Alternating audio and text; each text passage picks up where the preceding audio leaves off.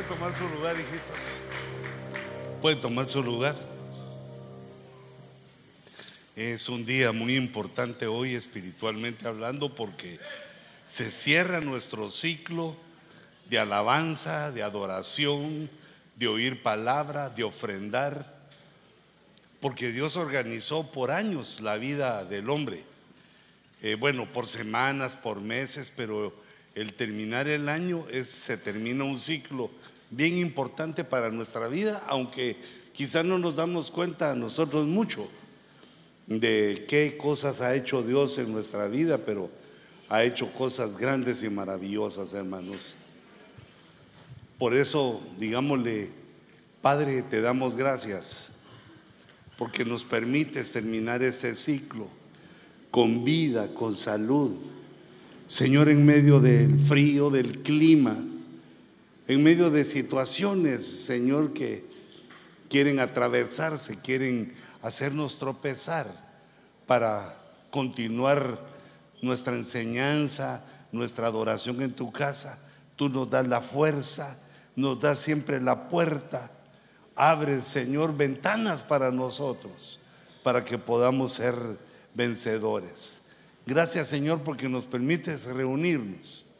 Y así conforme, Señor, ha sido ministrada esa ofrenda, te ruego que también recibas con alegría, con, Señor, gozo nuestras pequeñas aportaciones, nuestra canción, nuestra petición, todo lo que hacemos en el nombre de Jesús para agradarte y glorificarte.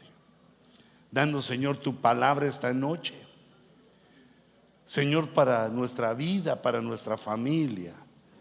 Danos una unción de sabiduría y de entendimiento. Que quede tu palabra en nuestro corazón, que quede grabada tu palabra en nuestro corazón de tal manera que podamos crecer, Señor, en conocimiento, en entendimiento.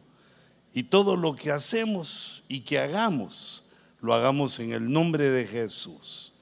Bendice, Señor, esta noche con tu abundancia al cerrar el ciclo. Y considéranos, Señor, con tu misericordia para bendecirnos cada vez más y más. En el nombre de Jesús. Amén y amén. Hermanos, nosotros como humanos traemos en nuestro espíritu el entendimiento de que existe Dios y el, un sentido común espiritual que nos habla de que Dios merece y quiere recibir sacrificios de nuestra parte. Que Dios espera que nosotros le ofrendemos eh, en sacrificio y así nos enseña que Él mismo cuando hace eh, el sacrificio, cuando Él nos enseña cómo se sacrifica, Él da lo mejor de sí mismo. De tal manera amó Dios al mundo que dio a su Hijo. Cuando Dios nos da algo, nos da algo maravilloso, nos da la salvación, nos da una serie de cosas y regalos que eh, casi ni atinamos a entenderlos durante toda nuestra vida. Pero así es Dios y lo puso en nuestro espíritu, que nosotros querramos, que sintamos en nuestro corazón sacrificarle cosas. Y, uno de los puntos, eh, digamos, en eso es que lo que se le da a Dios no es lo que sobra, sino que es algo que requiere sacrificio. Es algo que, digamos, no era, no era fácil de dar o no se le daba a cualquiera. Por eso las cosas que Dios nos pide, nosotros tenemos que ponerle atención para no hacer los sacrificios que a nosotros nos dé la gana. No hacer los sacrificios que nosotros querramos darle a Dios, porque entonces no lo recibe el gran rey, sino que Él dice cuáles son los sacrificios y nosotros lo tenemos que eh, evaluar y entender y, y hacer. ¿Cuáles son los sacrificios aceptables para Dios? Porque eh, muchas personas cuando piensan a la ligera, los hacen parecidos, los hacen similares, los hacen casi, casi como, pero, pero casi no, no llega, el casi no sirve aquí. Entonces, digamos, por ejemplo, el que tenía la revelación de cómo Dios eh, quería, eh, digamos, sus sacrificios, era Adán. Digamos, no, no estamos bien enterados por la escritura qué cosas pasaban en el huerto, pero nosotros podemos entenderlo. Si él cultivaba y cuidaba, si él laboraba, si él trabajaba en el huerto, entonces seguramente de ahí él tomaba el diezmo, presentaba sus diezmos y sus ofrendas a Dios. Porque los sacrificios a Dios no dependen de que eh, la persona no peque, no, no depende de la inocencia. Los sacrificios que Dios le pide al hombre no son por pecador, no, no es porque tengamos pecado. Y eso lo vemos aún que los ángeles ofrecen sus propios sacrificios, los sacrificios que Dios le dejó a su raza para ver cómo debían presentarse ante él. Y entonces cuando Adán sale del huerto, le enseña a sus hijos. Y vemos que es el primer grave problema que ocurre entre aquellos muchachos que tenían que aprender. Digamos, esos muchachos somos nosotros aprendiendo de, del que sabe. Digamos, hay un maestro, hay un pastor que le enseña a sus hijos, vení para acá Caínito, porque Caín era el, mayor. Eh, vení para acá Abelito. Sí, papá. vamos a celebrarle a Dios y lo vamos a hacer de esta manera es la forma de sentido común que vemos en la Biblia, que quien le enseñó a Caín y Abel a hacer su altar delante de Dios, pues su padre, porque no había otro, su padre y su madre les dijeron cómo era la cosa allá en el huerto. Pero resulta entonces que Adán lo que les enseña, les dice, mira, el sacrificio que Dios acepta es un, es un sacrificio sangriento hay que presentar en el altar de Jehová la sangre de un cordero. Y, yo me imagino que ellos muchachos, ¿verdad? Como niños le preguntaron, ¿y por? Como pregunta todo niño, que quiere saber la razón. Y en ese momento era un misterio, porque los sacrificios van evolucionando. Era un misterio el cordero se tenía una noción del cordero, que iba a venir un cordero que estaba prometido desde Génesis 3.15 que iba a salir de la mujer, un cordero, no, un cordero, sino un humano que iba a ser el cordero de Dios que iba a aplastar la cabeza de la serpiente y, y que la serpiente, la serpiente lo iba a morder en el calcañal o calcañar con R. Y entonces, eh, pues vino Abel y dijo, muy bien, papá, hizo su altar, agarró un su corderito del rebaño que tenía y lo sacrificó, lo mató y roció con la sangre como le había dicho a su padre. Roció la sangre como eh, eh, le había enseñado a Adán el altar y yo de aquí al hecho yo un poco de salsa a los tacos, me imagino que él hizo el sacrificio y se arrodilló y levantó las manos y le habló a Dios y dijo, Señor, aquí está mi ofrenda, mi sacrificio. Y vino fuego del cielo y tomó el sacrificio. Tomó el cordero, le agradó. Cuando viene fuego del cielo, es, quiere decir que le agradó al Señor.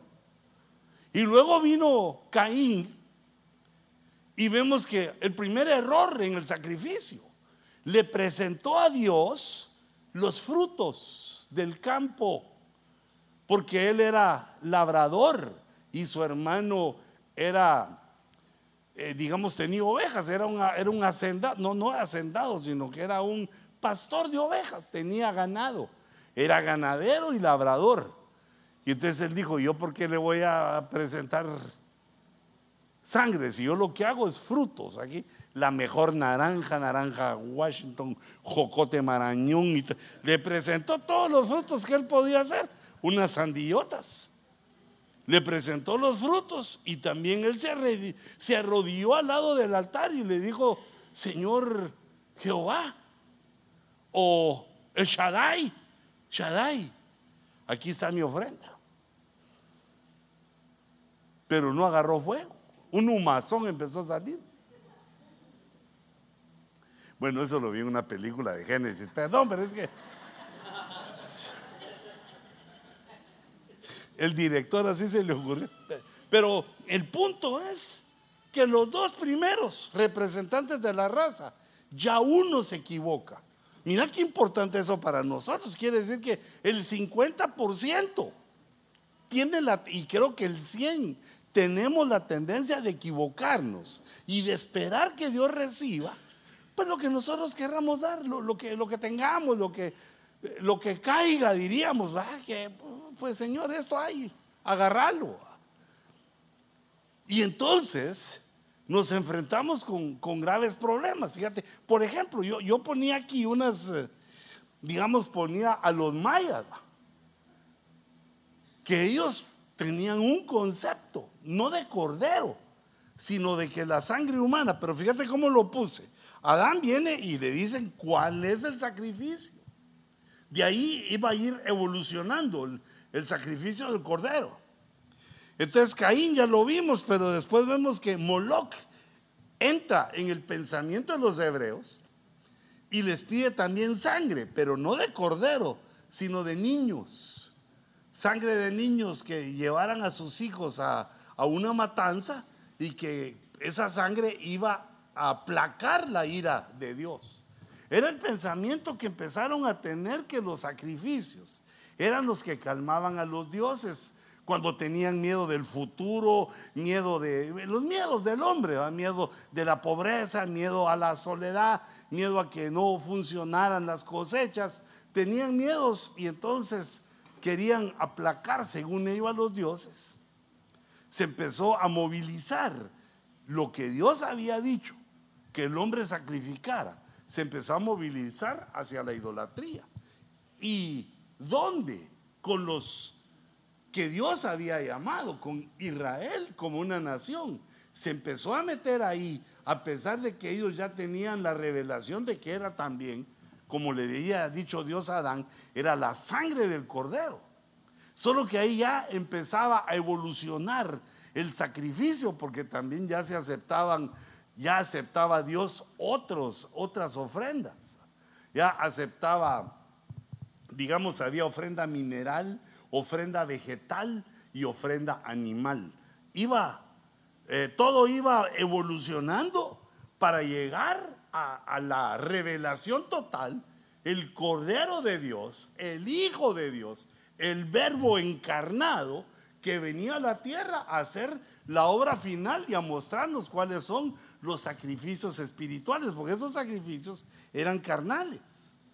También en los eh, que vinieron a los nativos de América, que entendemos que como todo comenzó en Asia, todo comenzó pues allá en el paraíso, allá cerca de, Israel, de la tierra prometida, de ahí viene toda la humanidad. De ahí venimos todos los humanos, eh, se pasaron, entraron por Alaska, estrecho de Bering, Alaska, bajaron por Estados Unidos, México y llegaron hasta el sur de América y fueron cambiando nombres, aztecas, bueno, los navajos, los apaches se quedaron por aquí los aztecas, los mayas, y fueron así cambiando de nombres, pero era la misma gente que fue bajando con los siglos, siglos, las décadas. Fueron bajando desde el norte de América y poblaron el sur América. Eh, no es que aquí haya nacido un nuevo hombre, sino que eran los mismos que allá que habían vivido la torre de Babel y la dispersión que Dios ordenó al confundir las lenguas. Pero resulta que ahora habían degenerado. La orden que Dios les había dado de sacrificar, la habían degenerado porque ellos lo que mataban era gente, eran seres humanos. pensaban que con la sangre humana los dioses se aplacaban. Ya no era una ofrenda a Jehová, sino que los dioses habían intervenido en su mente, habían mal enseñado y entonces hacían cosas ofensivas para Dios. Y luego también llegamos ya más o menos al tiempo de los años eh, que es nuestra civilización, que se empieza a formar nuestra civilización, donde la religión le enseñaba a las personas que el sacrificio que Dios quería, que a Dios le gustaba, era el sufrimiento. Tremendo eso. Y entonces por eso, digamos, una mujer hacía un voto a Dios de que se quedaba virgen. O medio virgen. O sabes cómo, mejor digamos. Eh, bueno, es que eso no se sabía, porque personas se metían a eso porque les había ido mal. O habían sido violadas, o, la vieja historia de hijitas, que a mí me gusta contarlo mucho para que las mujeres sepan. Y también los hombres, ¿verdad? que una persona promete muchas cosas y no cumple y las deja, pues, o los deja engañados. Eso no, no pasa cerca de tu noticia. Bien, tener cuidado, hay que hacerse el quite. Por eso es que los suegros tenemos eso en nuestra mente, que hacemos cara de bravo. Aunque diciéndole, Señor, que se case para que se la lleven de una vez. No, no, no. No, ese era en otros tiempos. Pero fíjate que la gente estaba, digamos, creían que agradaban a Dios decir, soy monja y no me caso, o me vuelvo cura, que es una locura, de ahí viene el nombre, la locura. Porque un hombre no está hecho para vivir eh, solo. Y por eso es, pero, no quiero hablar mal de la gente, sino que, digamos, gente que pecaba, sacaban sus hinchitos, se quitaban la camisa, pensaban que eran los argentinos ganando el campeonato mundial, se quitaban la camisa y se empezaban a pegar, a, pegar. Como, como quien dice que el dolor que tenían eh, en su cuerpo eh, aminoraba su pecado ante Dios. Digamos, hacían grandes ayunos, grandes peregrinaciones. Se llegó a entender que el sacrificio a Dios era que uno sufriera digamos, muchos de los, de, eso se enseñó mucho aquí en América por los españoles, los católicos, que se hacía, ahí estoy diciendo, otros, perdón, perdón, otros empezaron a enseñar, digamos, a hacer votos de pobreza. No, no solo con lo sexual, sino votos de pobreza. Y entonces, digamos, eh, Señor, si me das tal cosa, que venga la pobreza, pero ya no venía sobre él, sino que sobre los hijos, sobre los nietos.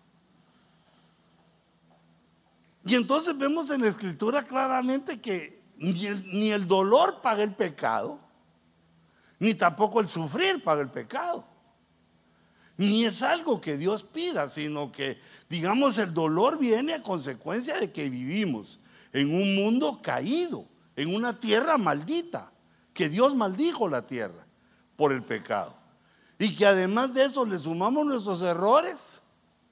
Y digamos, los errores traen sus consecuencias y se nos empieza a poner la vida difícil porque nosotros mismos así la armamos, nosotros mismos así la vamos colocando. Pero eso no quita, eh, digamos, no evita eh, el, el infierno como aquellos pensaban. Bueno, otros piensan que el infierno está aquí, pero como les digo, son pensamientos personales. Unos dicen que no hay infierno, otros que el infierno está aquí. Y la Biblia lo que dice es que hay un infierno que espera a los que no tomaron la sangre del cordero que Dios dejó, no tomaron la sangre y entonces no tienen forma de escapar de ahí. Entonces Dios lo que lo que hace, hermanos, es una... Llega a la culminación, es una bendicionota que nos da. Llega a la culminación del sacrificio, cuando Jesús se entrega. Pero dice que Jesús se entrega, la sangre de él se derrama. Eh, date cuenta que más o menos lo que decían los mayas y otros de, con la sangre humana. Pero la sangre de Cristo tenía la diferencia de que no tenía pecado. La sangre de Cristo tenía la diferencia que Él no venía de Adán y Eva, sino que Dios le hizo un cuerpo y lo insertó en la raza humana como que fuera uno de nosotros, pero Él venía con un cuerpo hecho de la mano de Dios y no como nosotros que nacemos del amor de nuestros padres. Entonces la epístola a los hebreos dice que Jesús fue a la cruz pero no para ofrecerse a sí mismo muchas veces. Él quiere el cordero, la revelación del cordero que Dios le había dado a Adán y a Abel. Él hizo el sacrificio, pero no era para hacerlo continuamente.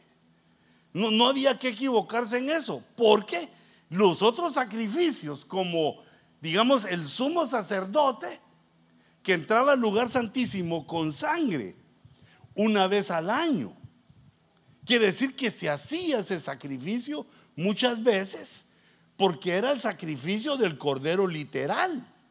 Cuando viene el cordero de Dios, que es Jesús, cuando viene ese cordero, entonces toda aquella religiosidad, aquellas costumbres que se hacían, aquellos ritos que se habían aprendido, quedan solo como sombra. E, eso es lo que nos explica aquí, mira. Como el sumo sacerdote entraba continuamente, pero ahora en el sacrificio de Cristo ya no.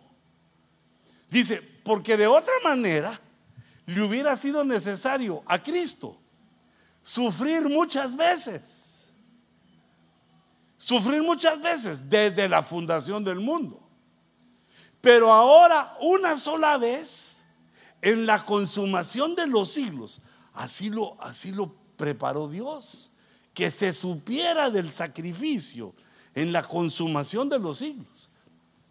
Al final de los siglos.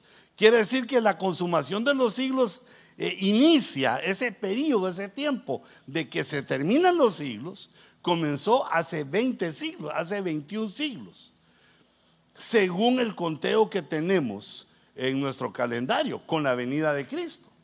Pero ahora, una sola vez en la consumación de los siglos, se ha manifestado para destruir el pecado por el sacrificio de sí mismo.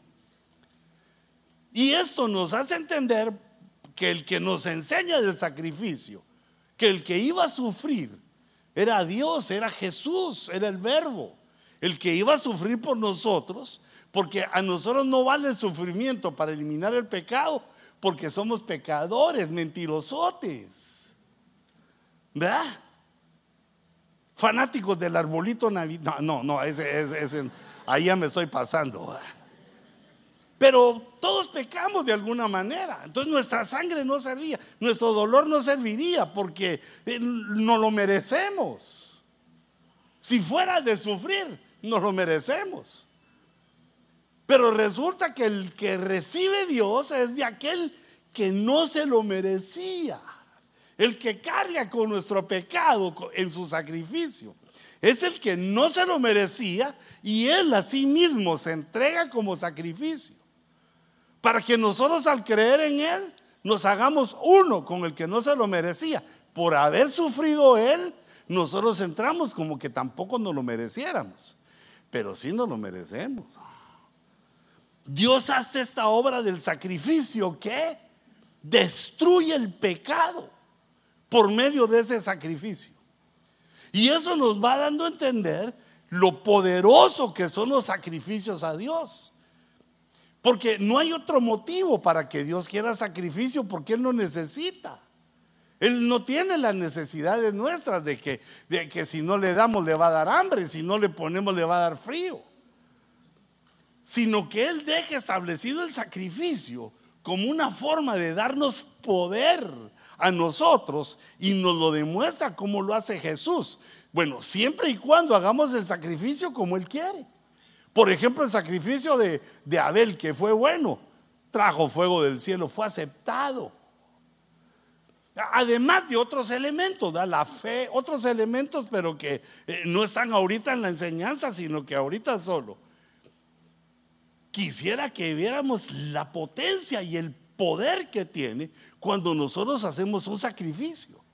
Pero un sacrificio para Dios, ¿va? Porque sacrificio hacemos todos los días, ¿va? Hay que sacrificarse para ir a trabajar, hay que sacrificarse, eh, hijita, para aguantar a tu marido, Te, sacrificarse un poco, eh, cuidar a los niños.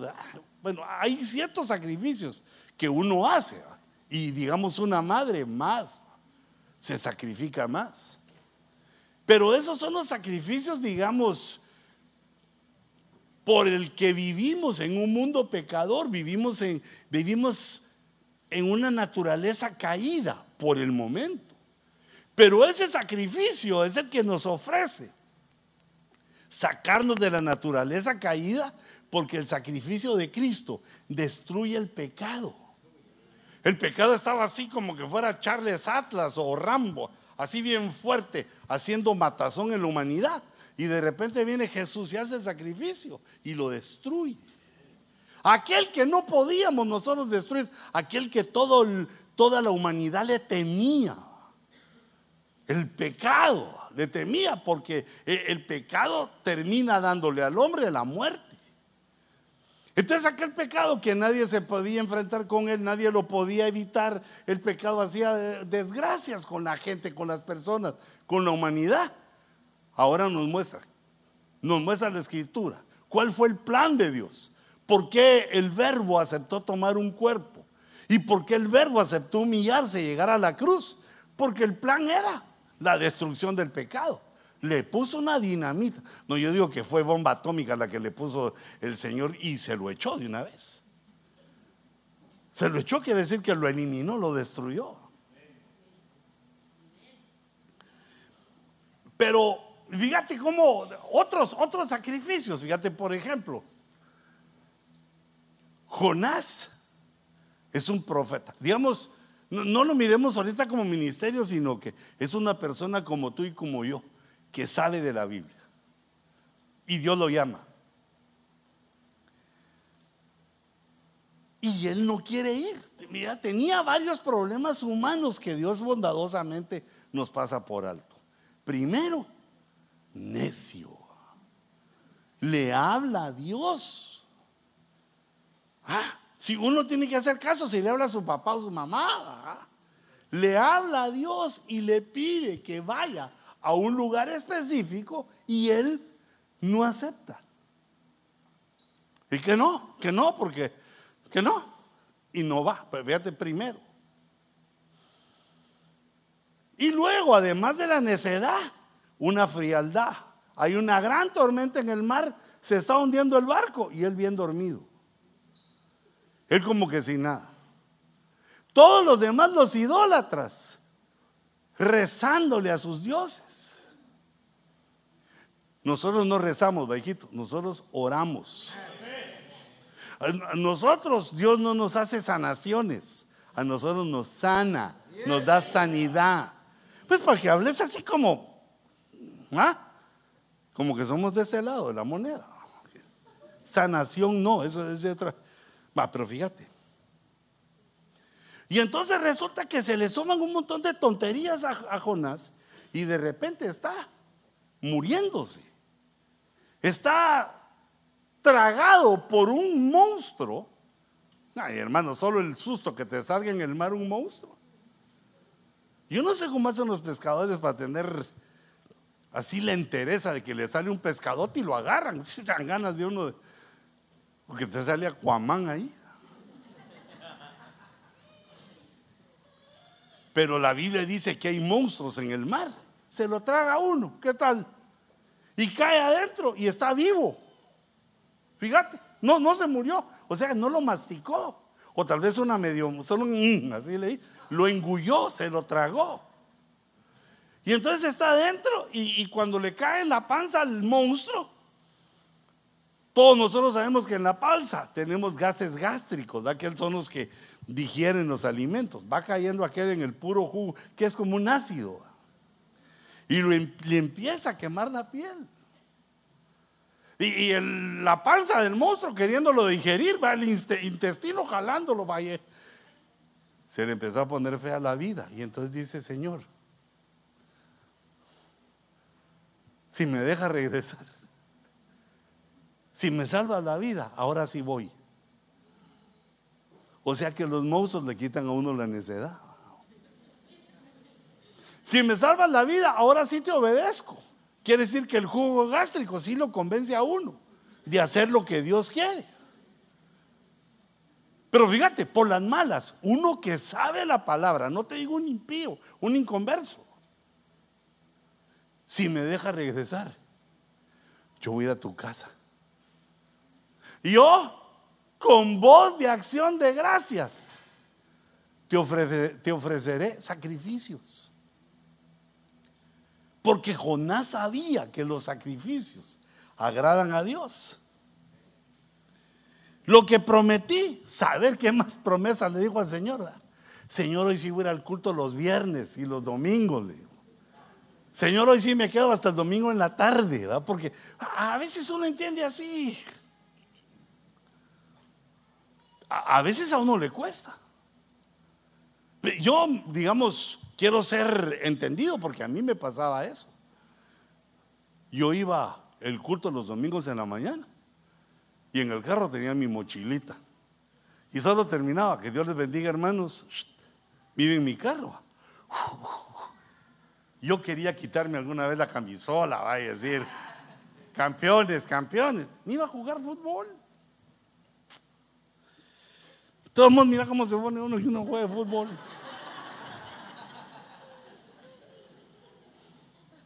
E, entonces yo logro entender que uno es necio.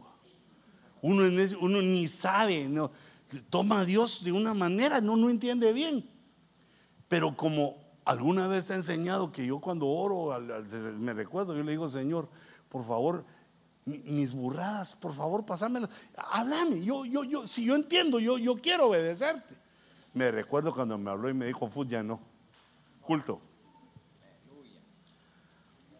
Y yo, ah, es mi alma. Pero después dije, no, porque mi alma quiere seguir jugando. pero fíjate este.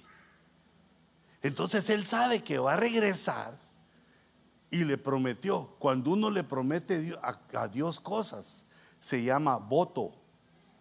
Voto no es solo para los presidentes sino cuando uno está en su necesidad, cuando uno, uno está, digamos, eh, de alguna una cosa que necesita, puede hacer votos con Dios. Solo que tener cuidado lo que le prometes a Dios, porque Él sí lo oye y lo apunta.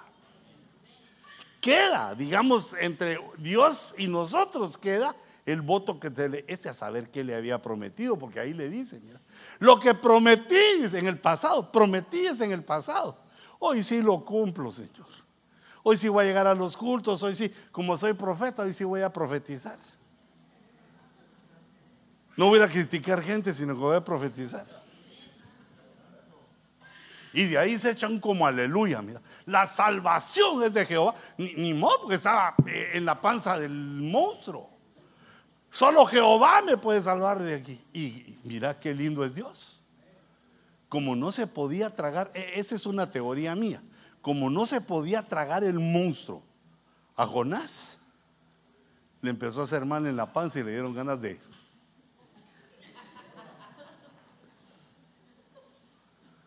Entonces subió y exactamente lo vomitó en las bolsas, en, las, en la playa de la ciudad donde tenía que ir a Nínive.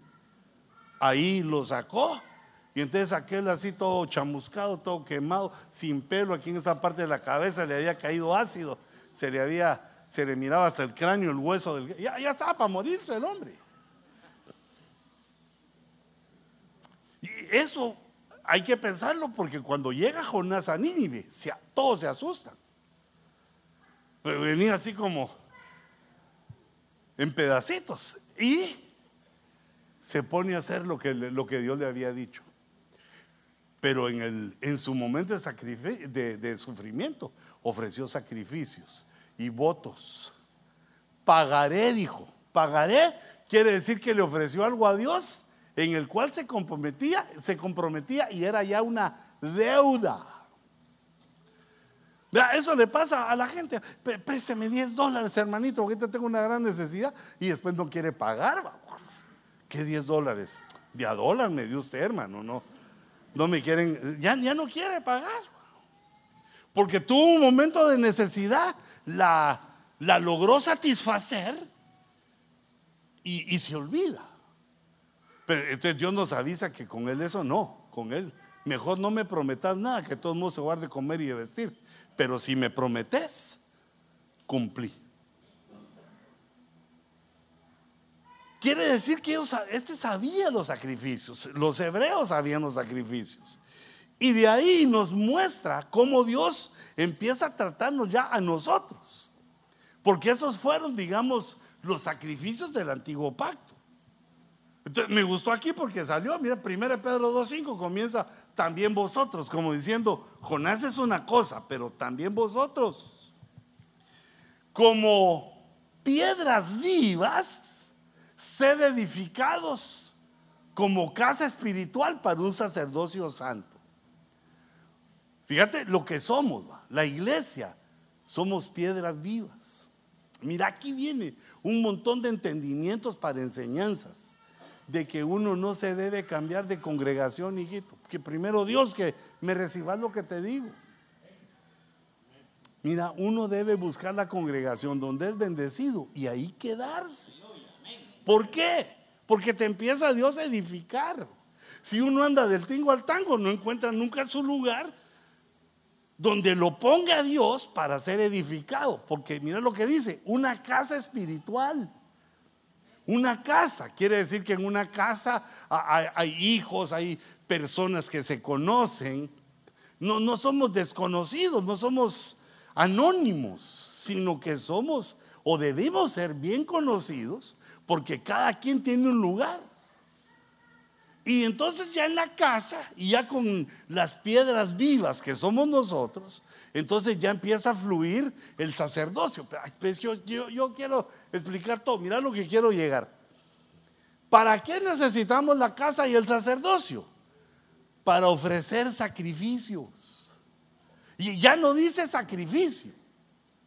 Ya, ya no solo es la sangre del cordero, eso fue al principio. Ya, ya después no, no solo es la sangre, los vegetales y los minerales que también llevaban oro, plata al altar de Jehová, sino que ahora dice que son sacrificios espirituales, aceptables. No al ministro, sino aceptables a Dios. No, no al ministro que diga, ay hermano, ¿por qué me trae esta silla? Nosotros compramos azules y usted trae verdes. O sea que no es al gusto del cliente, sino que es al gusto de Dios. Mira, así como aquellos hermanos digamos, eso sí tengo que perder el tiempo. Hermanitos, cuando ven su ofrenda, por favor no doblen el billete. Porque me cuesta mucho trabajo Así cuando me dijo así un pastor, le digo, mira, ¿sabes qué debes de hacer vos? Callarte el océano Pacífico. El océano Pacífico es la boca, ¿va? Y de rodillas contar la ofrenda que el pueblo da para que la iglesia fluya. No con que no vayan a echar centavos, que pesa mucho. Que echen, ¿va? Y si Dios le dice a uno que eche centavos, ¿qué? Bueno, pero digamos, el punto que te digo es que debe ser aceptable nuestro sacrificio. Si no nos pasa lo mismo que esos otros que, no lo hacían de una manera aceptable. Eh, digamos, eh, eh, Jonás andaba a predicar a Nínive. En el puerto de Jope hay buenos hoteles, Señor, y ahí puedo descansar, leer tu palabra.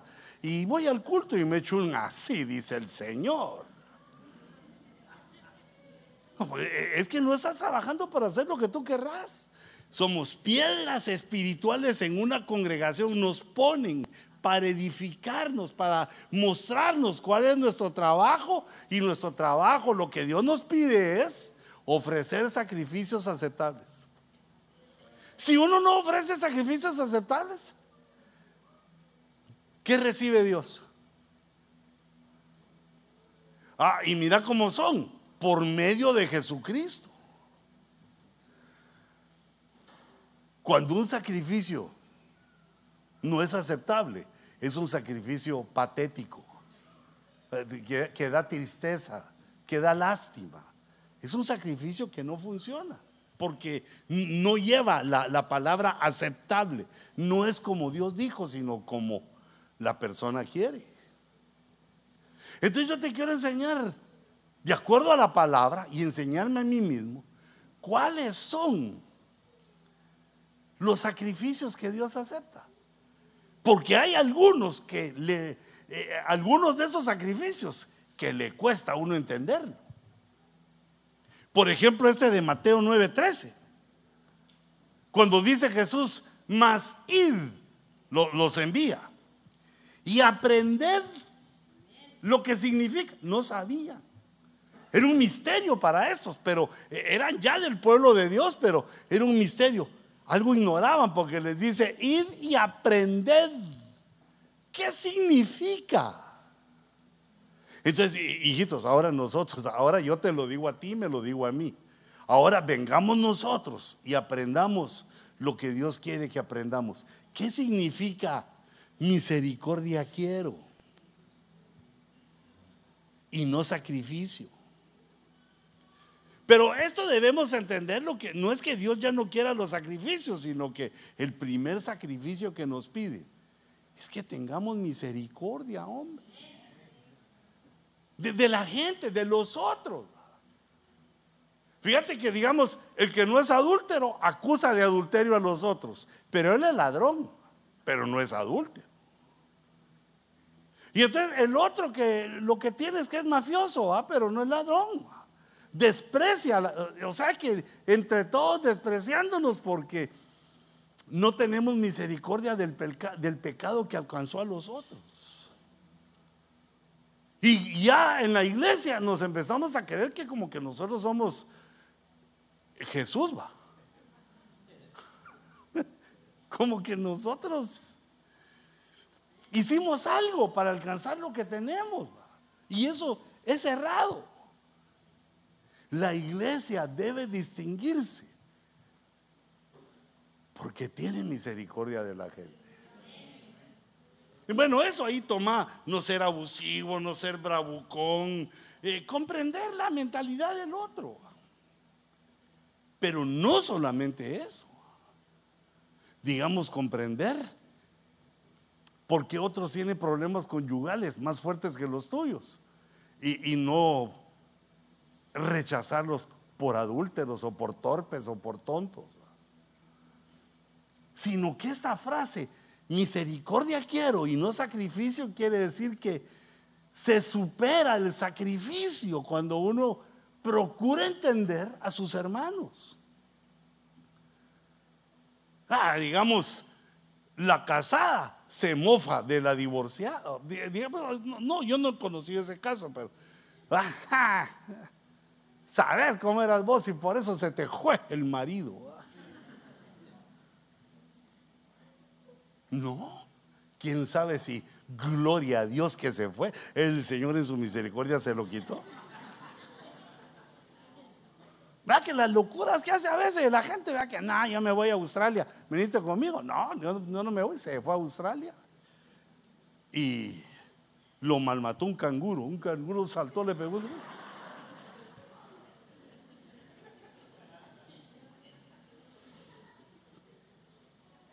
¿Sabes qué?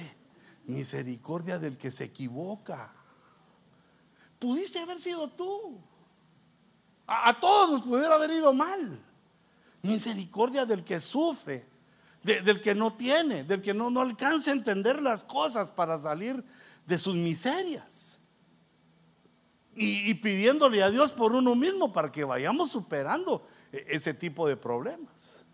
Entonces, si uno no aprende qué significa misericordia quiero, dice Dios. Así dice Jehová, misericordia quiero. Así como yo tuve misericordia contigo, dice el Señor. Ahora tú tenés misericordia con tus hermanos. Extendamos la misericordia.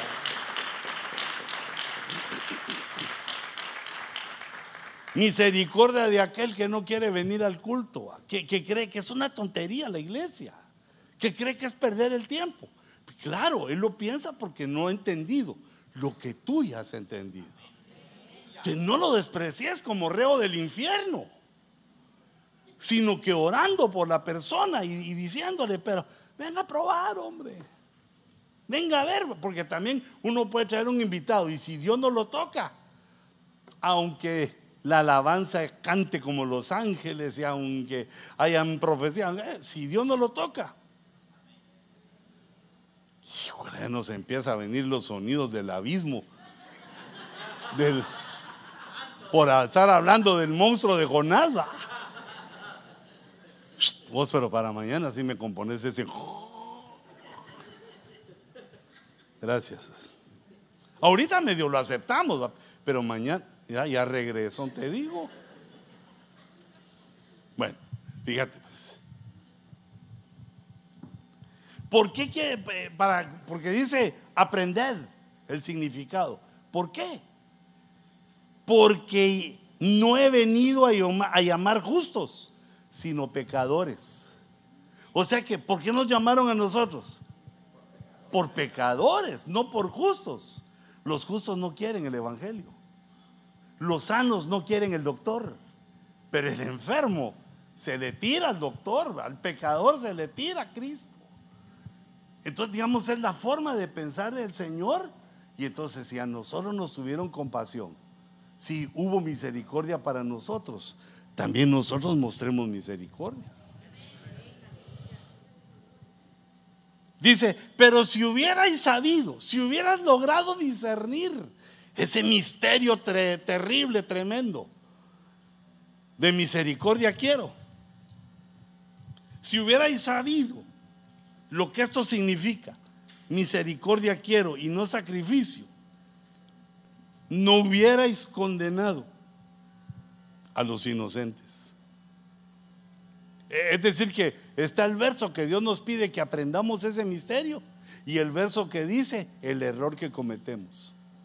Porque toda persona que ha venido a Cristo, digamos, aunque se equivoque, si se arrepiente por la sangre de Cristo, Dios lo vuelve a ver como inocente.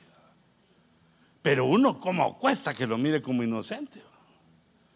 ¿Por qué? Porque no hemos aprendido misericordia quiero y no sacrificio. Entonces cuando juzgamos nos pasamos a traer un montón de gente. Tengamos compasión, hijitos.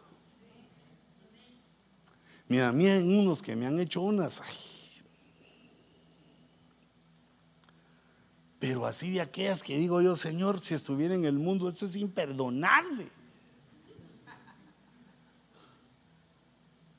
Ah, pero mejor ni te cuento para no amargarnos juntos Pero sé que también a ti te han hecho cosas. Y, entonces ahora qué nos toca, eh? consideremos esto. Entendamos ese significado.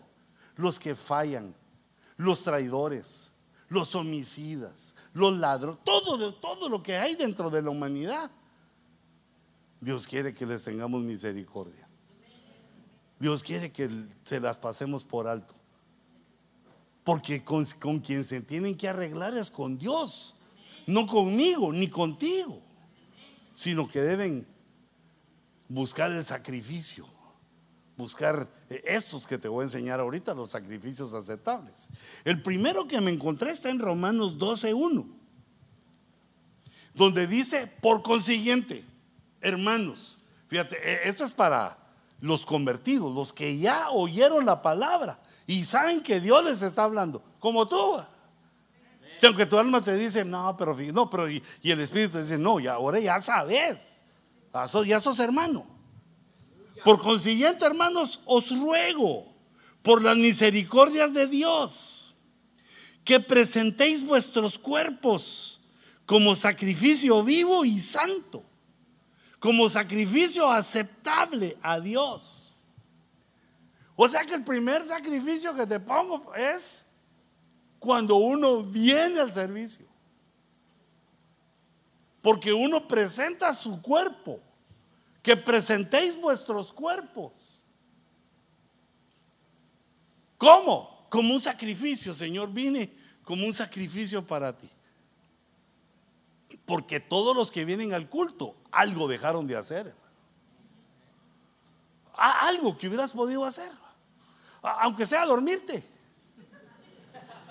Algo hubieras podido hacer en tu casa, qué sé yo, en tu trabajo, trabajar unas horas extras, eh, lavar el carro con este frío para que te dé...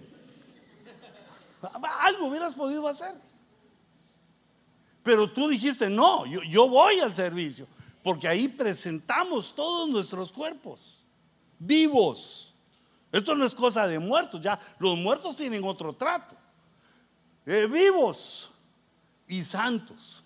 Es decir, que venimos sabiendo que hemos pecado y venimos pidiéndole a Dios su perdón, que, tenga misericordia de nosotros. Así como te digo, decirle, Señor, háblame de tal manera que yo entienda, para que, para que no te falle tanto, para que no tenga que tener, eh, digamos, que vivir eh, eh, en el estómago de un monstruo. No quiero entender a las malas, Señor. Revélame. Y entonces Dios va oyendo lo que uno le pide, ¿va? Y, como estás presentando tu sacrificio vivo, y ahí le estás diciendo, y quiero ser santo, Señor. En mi debilidad, en mi tontera, quiero ser santo para que tú me aceptes. Primer sacrificio agradable a Dios es venir al culto. Porque fíjate, gastaste gasolina, le metiste mías a tu carro, y es reciente, es nuevo. No es como los carros que le compraba la hermana Cuti, que le compraba del año que yo nací. Viejito, ¿va? Y aquí uno ya los números de kilómetros ya ni los mira, a ver cuántos le han dado vuelta para atrás. Qué pocas mías tiene ese carro. No, ya llegó al millón y dio la vuelta. Comenzó de cero otra vez.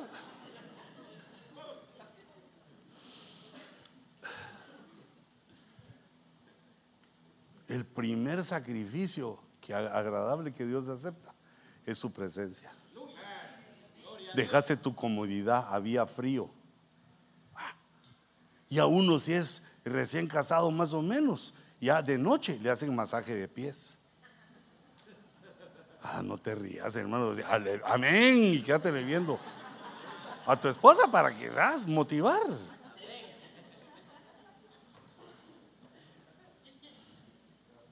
Dios acepta tu sacrificio. Y gastaste gasolina. Y yo no te la voy a pagar. ¿Ah? Por si tenías la vaga idea. ¿ah? Si, tenías, si tenías aquella esperanza malévola, negativo, cambio y fuera. Y además gastaste llantas, de metiste mía, hiciste un montón, un montón de gastos. Y además cuando viniste, ministramos ofrendas. O sea que no solo no te lo voy a pagar, sino que te, te pedí que dieras. Qué abusivo uno. Pero es lo que es el sacrificio vivo. Y todavía si veniste y dijiste, como no hay cafetería, que traiga unos sanguchitos, mire que O sea, dando uno. Es cuando uno presenta su cuerpo como sacrificio vivo y santo y Dios lo acepta. Es que yo he conocido gente que no le gusta el sacrificio, que manda sus cosas, manda sus diezmos. Digamos, se le pide que eh, si puede colaborar en cafetería, digamos, eh, digamos ahorita, va a haber mañana proclama. ¿No podría, hermano, usted traerlo? Claro que sí, pero no viene, sino que manda, manda los sándwiches.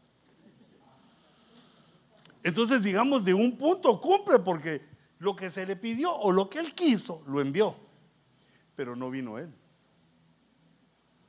Yo he tenido un par de ovejas así. Ahí le mando mis diezmos, pastor. Ahí ore por mí. Y yo le digo amén, pero solo oro cuando recibo las ofrendas. Ya ahí se me olvida, como no viene. Es que no es a cambio. El sacrificio no es que uno da para, para pedir de vuelta, sino que el sacrificio es que uno entrega y se olvida.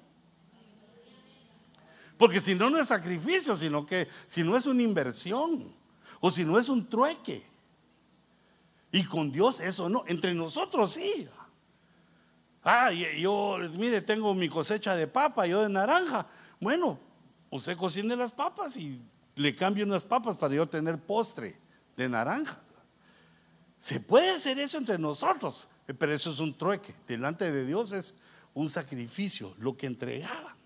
Así como vemos que lo hacían los hebreos cuando cosechaban. Primero presentaban sus primicias y después llegaban con su ofrenda, de acuerdo a la cosecha que habían tenido. Llegaban y llenaban el, el altar de Jehová. Entonces, fíjate, presentándonos. Presentarnos es nuestro culto racional, se entiende con la cabezota que Dios quiere que nos congreguemos a su alrededor para decirle, tú eres nuestro Dios, te alabamos, te adoramos, este es nuestro sacrificio, tú eres nuestro Dios. Y uno le pueda pedir o agradecer o pedir de acuerdo a las circunstancias lo que uno hace con Dios.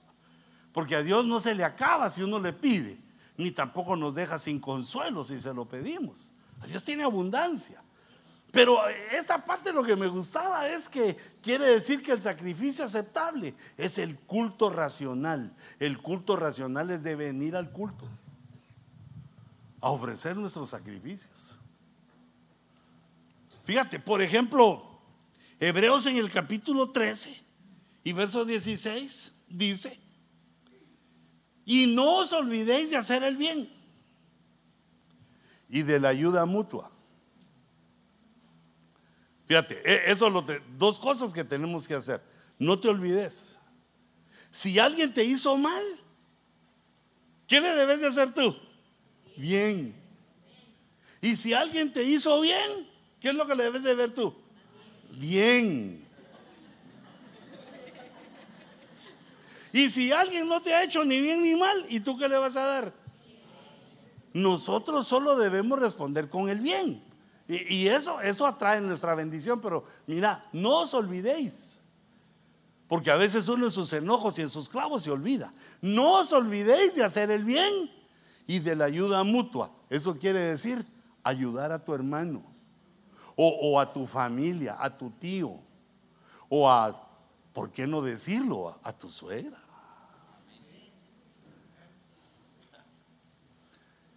Mira, si tu suegro tu suegro los tenés algo molestos, proba el poder de un sacrificio. Comprarles un regalo.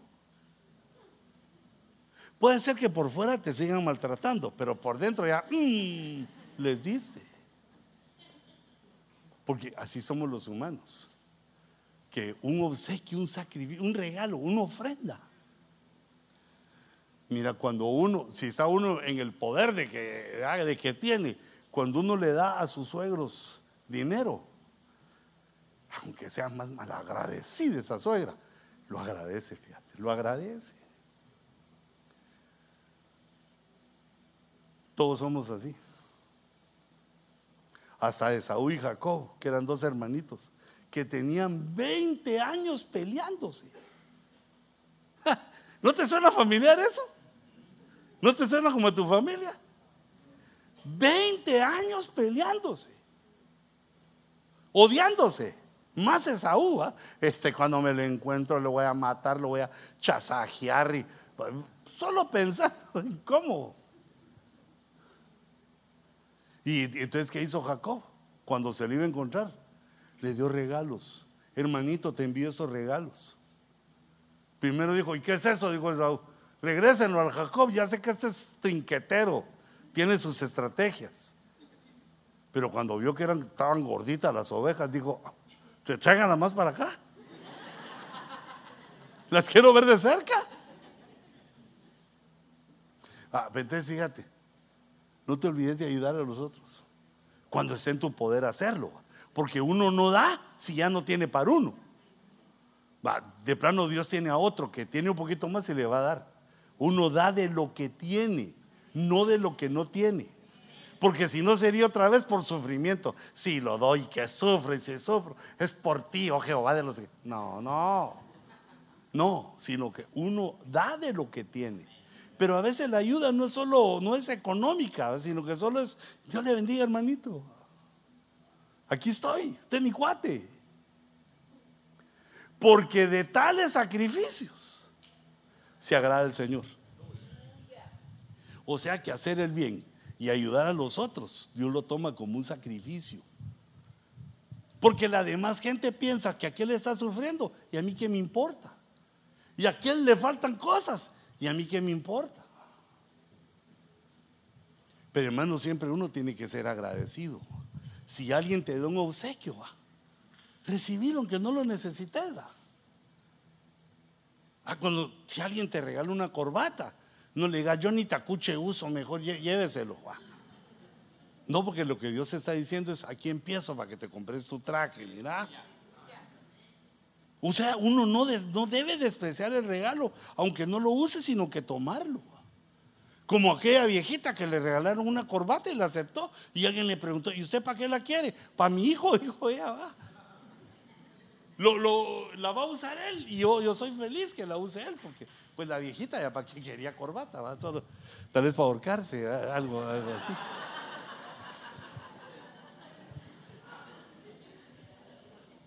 Mira cómo se agrada a Dios cuando ayudas a tu hermano.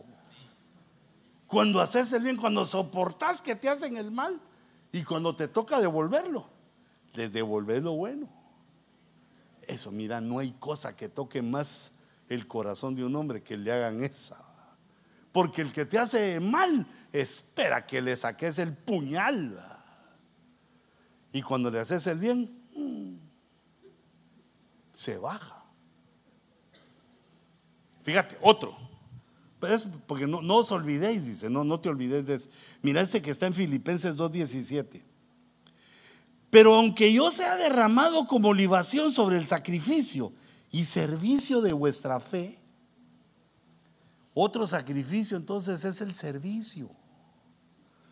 Aunque yo sea derramado, dice Pablo, como libación sobre el sacrificio y servicio de vuestra fe, me regocijo y comparto mi gozo con todos vosotros.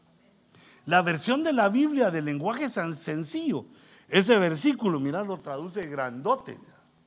Dice, ustedes confían en Dios y le sirven.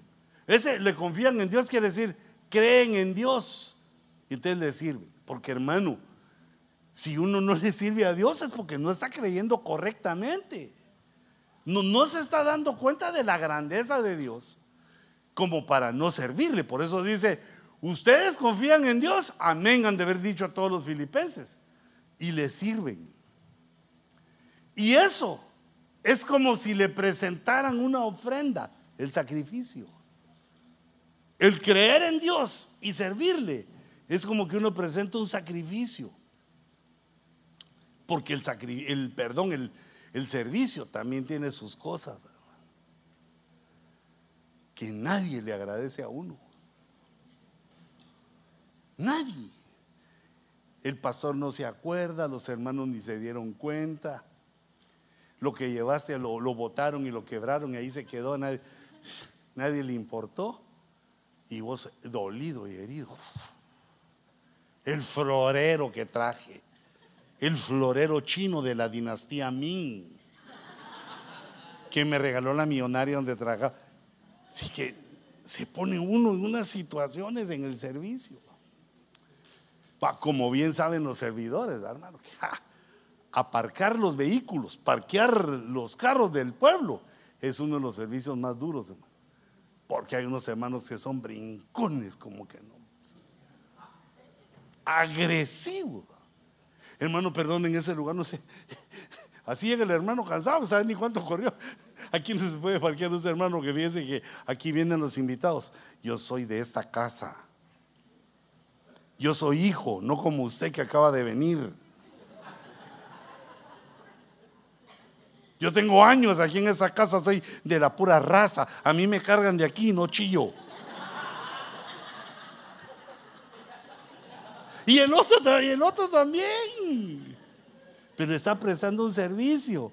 Y en lugar de que le digas gracias, hermano, porque me iba a parquear aquí mal, como aquel hermanito que no sé si, si vino, se, se enojó, porque le dijeron que no se parqueara porque ahí hay un hidrante.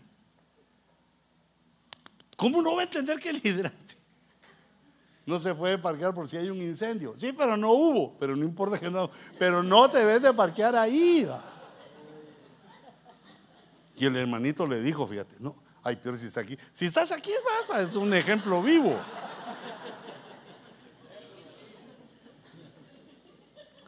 Pues yo lo dejo aquí, ¿no? hermanos, aquí no sé. Pues yo lo dejo aquí porque yo nací en California, no sé como ustedes, mojados. Yo tengo. O sea, se echó una pensada así. Y entonces el hermano, va, está bien, déjelo ahí. Al ratito aparece la tiquetera, papá. Se lo fusiló. Y cuando salió, ¿y por qué me pusieron esto? Ah, Oh, no saben los misterios de la naturaleza. Buen hombre.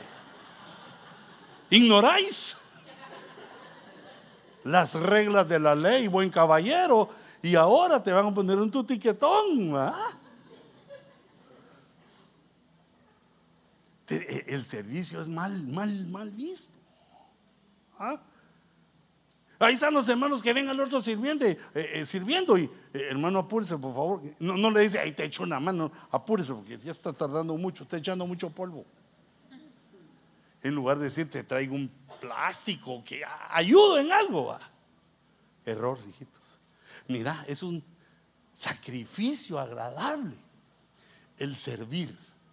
Y Dios así lo diseñó para que no sean los hombres los que te digan que qué buen trabajo, hermano amado. Que Dios, no, Dios así lo diseñó para que te aguantes, aunque te desprecien. Dice Pablo, tal vez a mí me maten. Y entonces mi muerte será parte de esta ofrenda a Dios. Hay otro sacrificio. Si otro lo mataba era un sacrificio porque estaba sacrificando su vida, porque no se iba a defender. No se iba a poner, ah, que yo agárreme cuando soy carnal, porque yo antes estudiaba karate. Tal vez a mí me maten y entonces mi muerte será parte de esta ofrenda a Dios. Si esto llega a suceder, seré muy feliz y quiero compartir esa alegría con ustedes el sacrificio entonces de Pablo como apóstol, como ministro, como el que miraban los, sus adversarios, podía ser que lo mataran. Pero el sacrificio del pueblo era el servicio.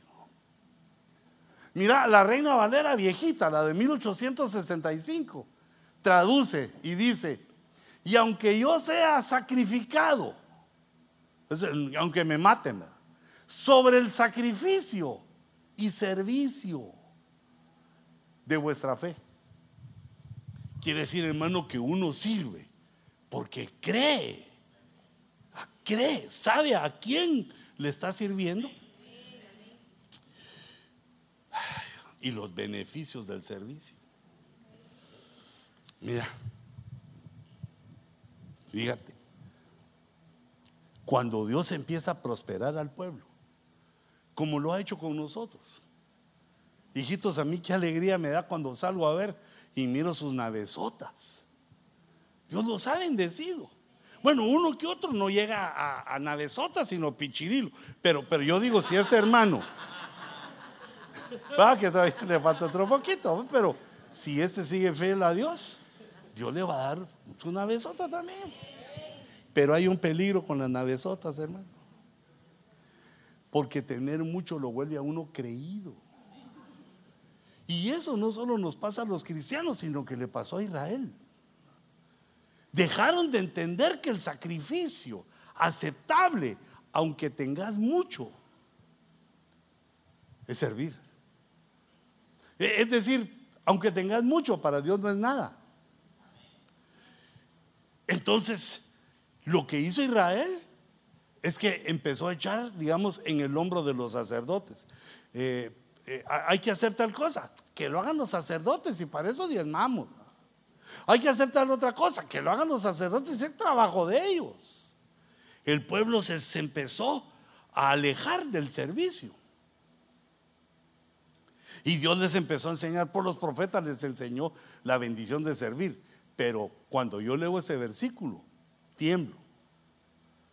Ush, Ush, ese ush es en español, ese me da miedo en, en, en chapín. Ush es me da miedo. Tengo miedo, como decía aquel de, tengo miedo.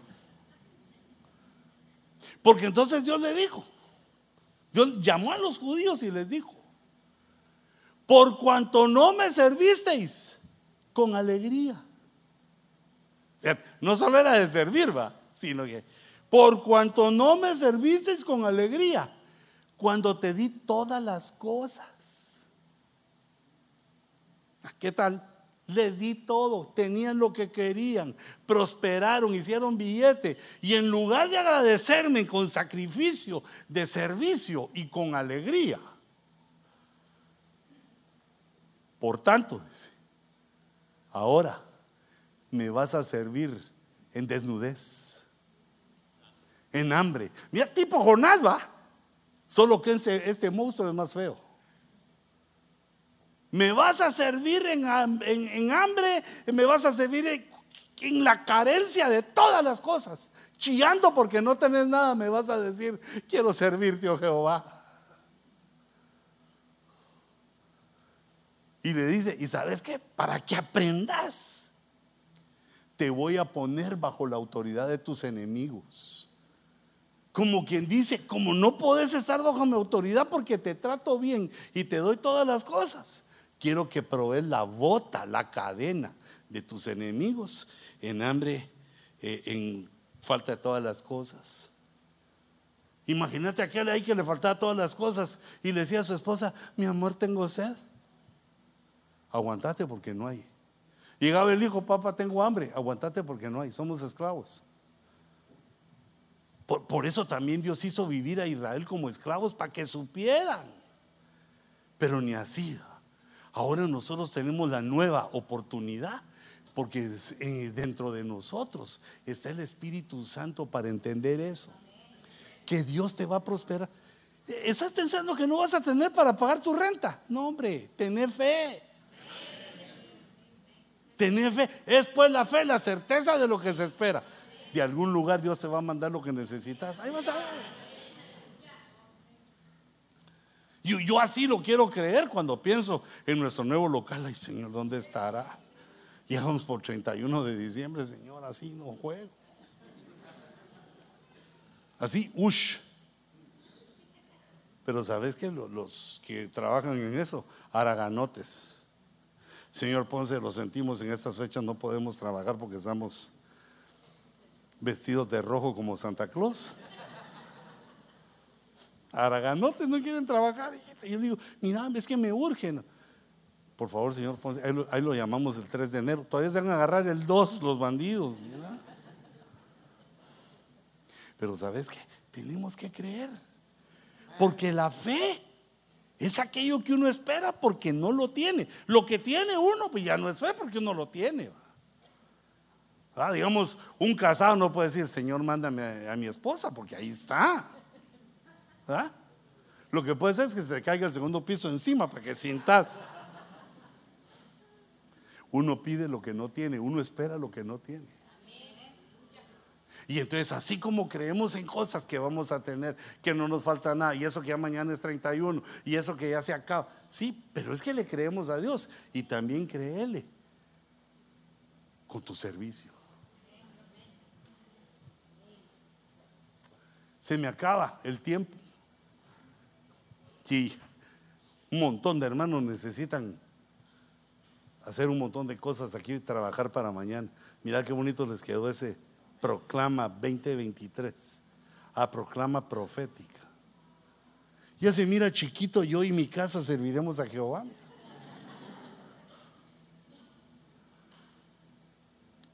Bueno, te, te digo otro, nuestras ofrendas.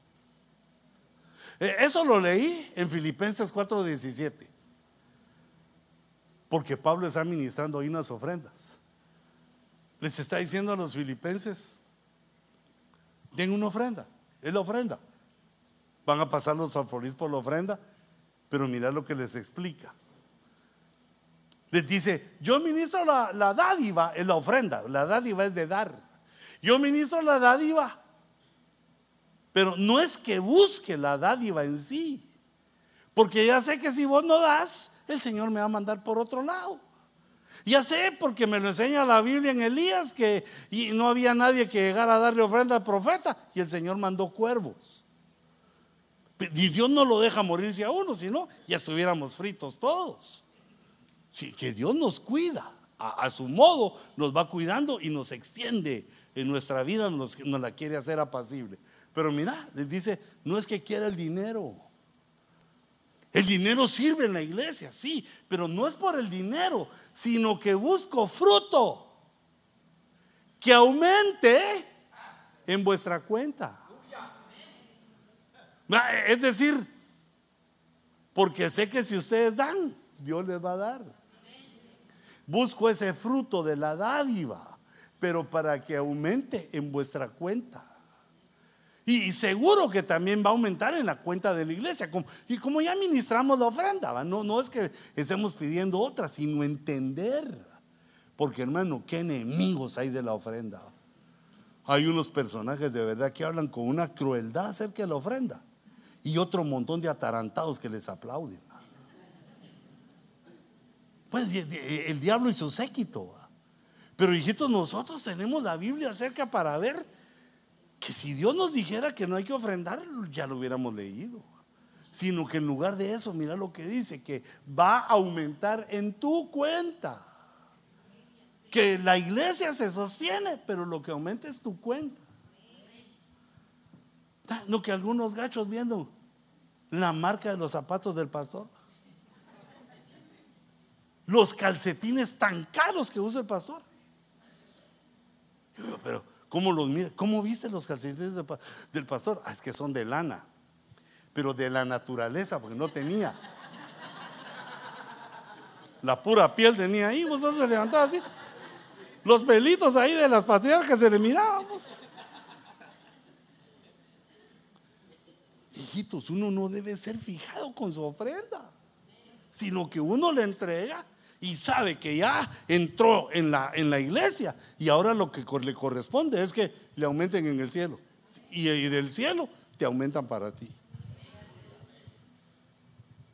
Por eso es que te decía de que, digamos, si alguien viene y me dijera, hermano, ya vine y mire, me gasté un galón de gasolina, yo le diría que bueno, no, porque no espero la dádiva, sino que lo que quiero enseñarte, eso te va a producir. Cuando uno da, recibe. Va, entonces fíjate, fíjate cómo les explica. Es que me quedo ahí trabado, pero el reloj me impulsa. Mira el siguiente verso. Pero lo he recibido todo. Era bastante. Lo he recibido todo y tengo abundancia. Estoy bien abastecido. ¿Qué almorzó, qué almorzó apóstol? Filé miñón. ¿Y qué cenó apóstol? Frijolation. Bien alimentado. Carbohidratos y hierro. Habiendo recibido de Epafrodito lo que habéis enviado.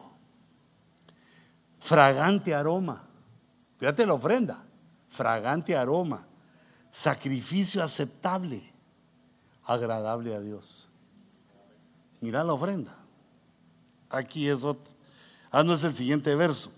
Y mi Dios, otra vez la promesa, mira, y mi Dios proveerá a todas vuestras necesidades, conforme a sus riquezas en gloria en Cristo Jesús. Pero fíjate, mi Dios proveerá a todas.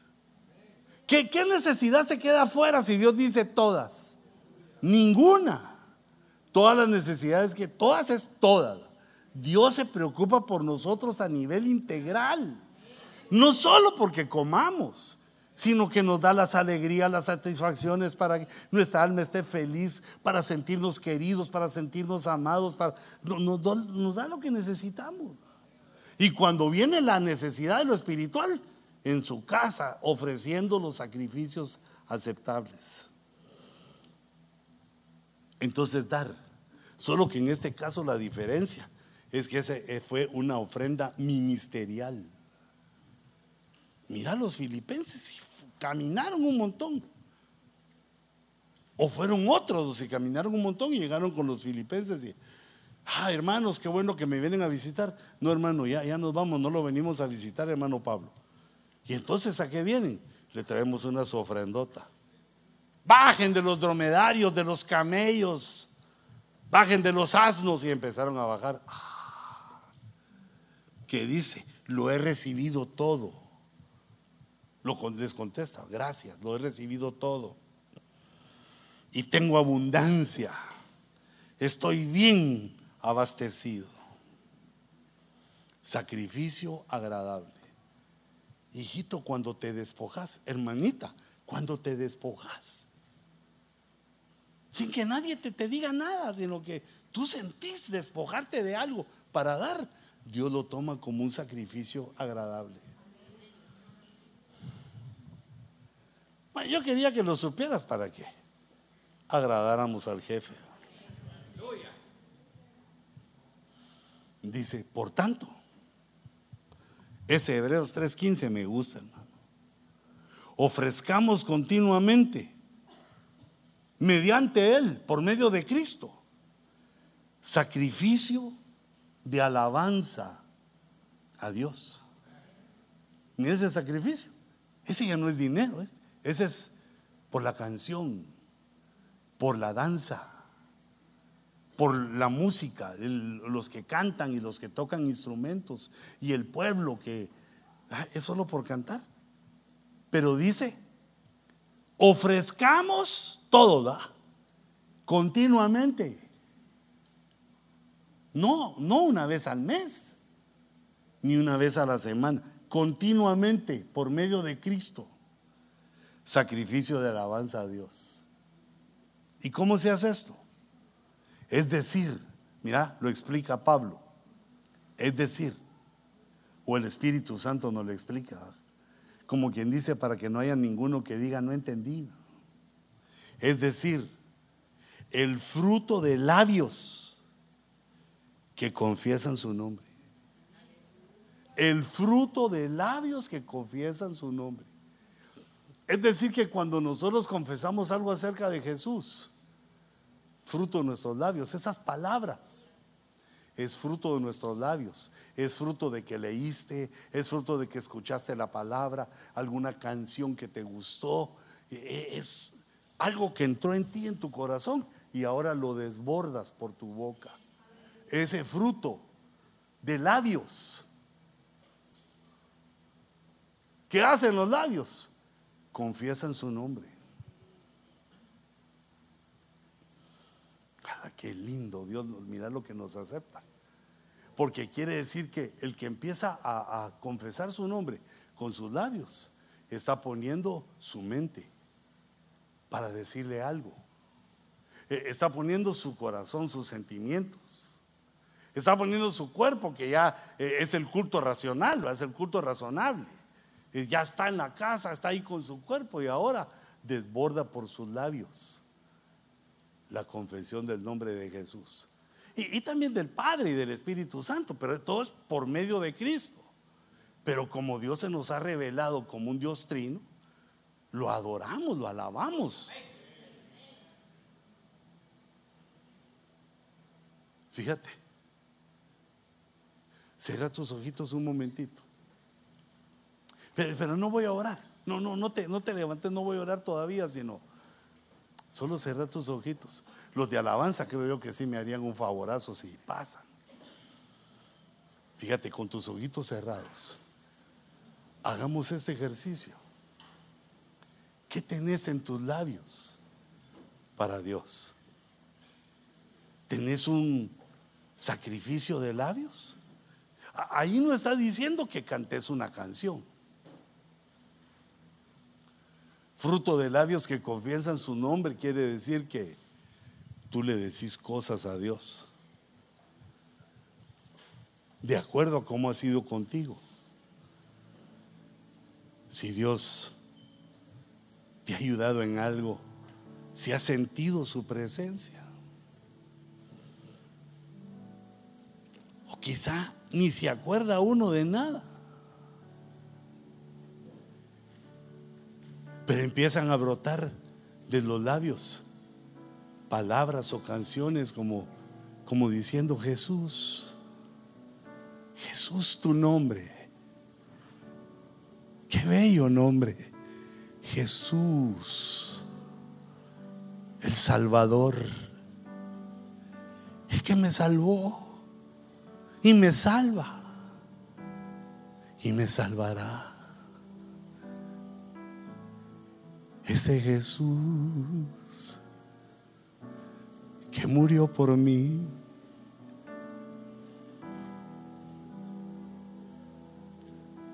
Ofrezamos, ofrezcamos continuamente sacrificio de alabanza. Quiere decir cosas que Él ha hecho por ti y por mí. Tú me has sanado, Jesús. Pero gracias a Dios, tal vez tú no, no, no, no has tenido ninguna enfermedad. Y entonces, quizá tú me has prosperado, Jesús. Tú eres el que me da la vida. Tú eres el que me has dado la familia que amo.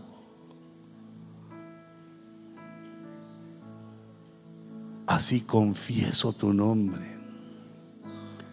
Así invoco tu dulce nombre, Jesús, con mis labios, con mi boca. Confieso aquello que para mí es ciertísimo, que tú me guardas, que tú me cuidas. Así me siento cuidado por ti. Cuando me envías a tu ángel para que acampe alrededor de mí. Cuando oigo tus promesas y las creo. Mi Salvador Jesús, abro mis labios para expresarte para invocarte, para confesarte, para ofrecerte un sacrificio en mi pobreza, en mi debilidad.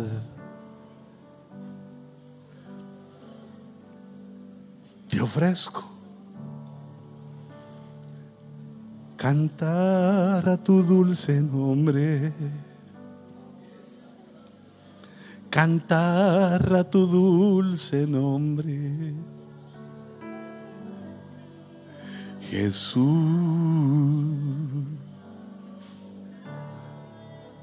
Jesús.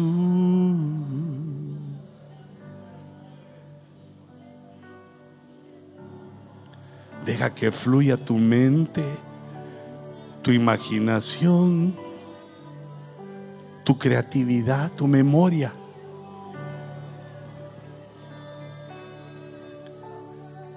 Cuando te recuerda que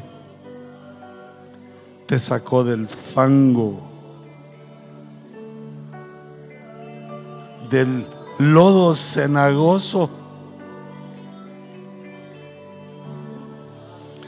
de tu desesperación y angustia. y puso tus pies sobre la roca. Puso tus pies firmes sobre la roca para que caminaras, para que te desplazaras, para que fuéramos por el camino y aún ahora, Señor, para que corriéramos. Jesús,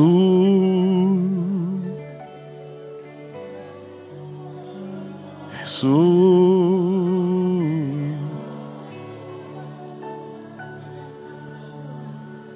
te presentamos sacrificios sacrificios de alabanza.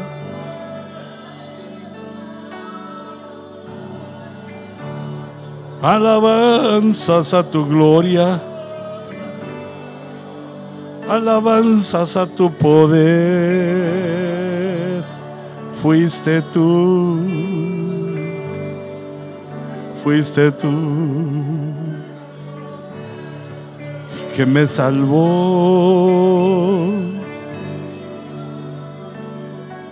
me sustentó.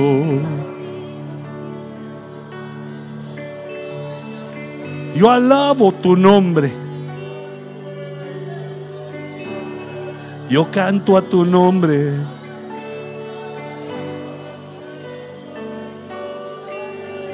Yo canto a tu nombre, Jesús. Rey mío, mi rey, mi Dios. Eres mi Dios eterno. Eres mi Salvador.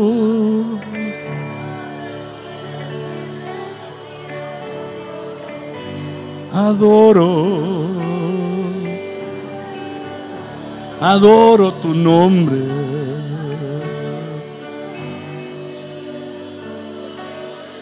Te adoro.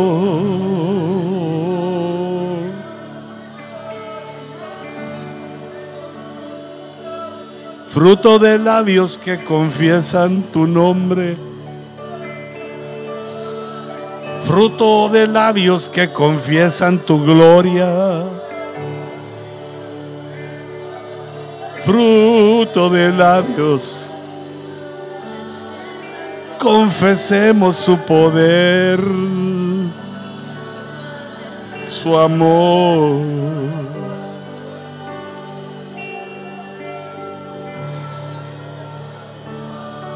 adoro.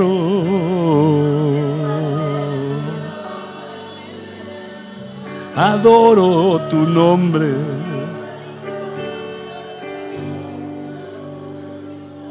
Adoro tu nombre.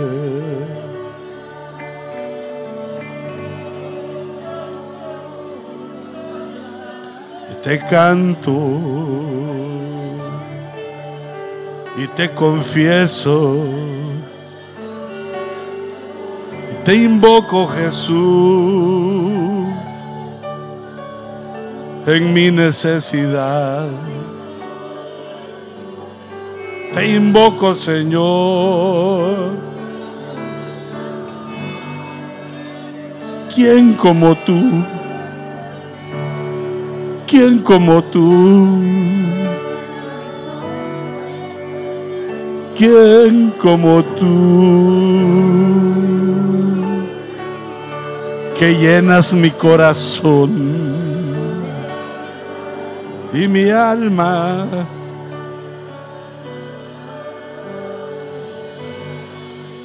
Llenas mi vacío, Señor. Bondadoso. Eres bueno. Eres bueno. Yo confieso tu nombre.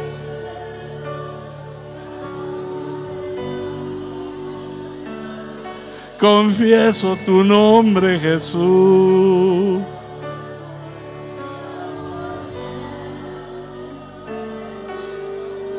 Confieso tu glorioso, poderoso nombre. Jesús, Jesús mi Dios, Jesús, Dios mío y Rey mío. Oh, sacrificio aceptable.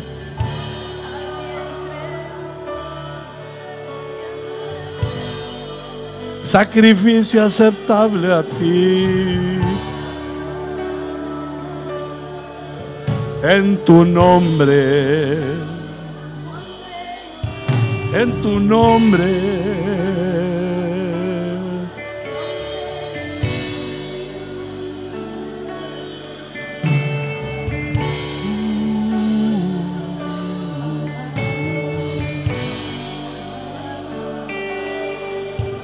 Jesús, Jesús, Jesús, Señor mío.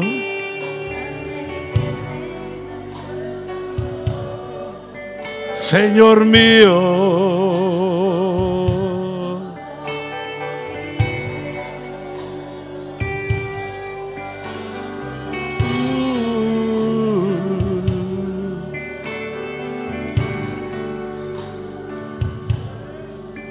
destrozaste el pecado, destruiste el pecado para salvarnos, para llevarnos a tu reino.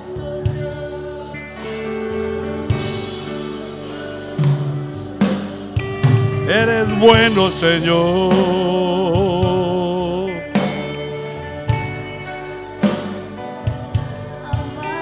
Eres bueno, Señor.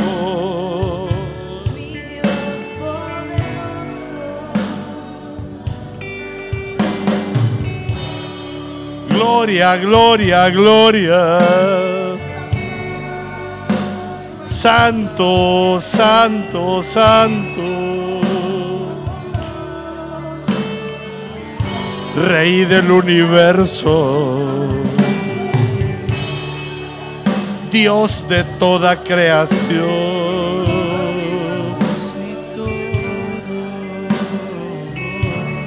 Ese es Jesús. Este es Jesús. Este es Jesús, Jesús. Mi Jesús.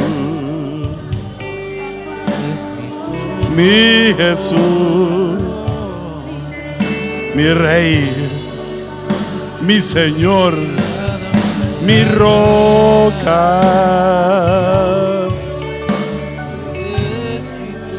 Mi escudo.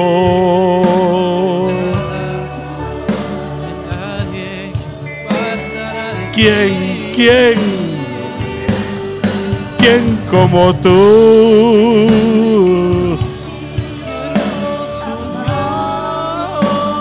¿Quién como tú? Adorable. ¿Quién como tú? Salvador. ¿Quién como tú? El Redentor el Salvador.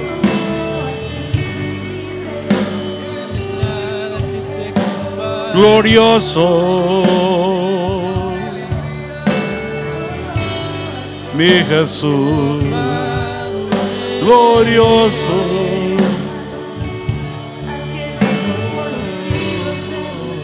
Ayuda mía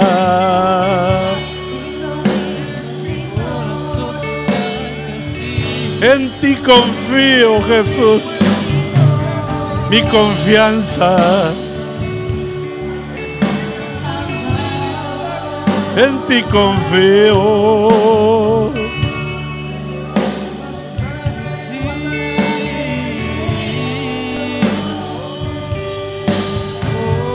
Te adoramos, Jesús fruto de labios, fruto de labios que te confieso. Gloria.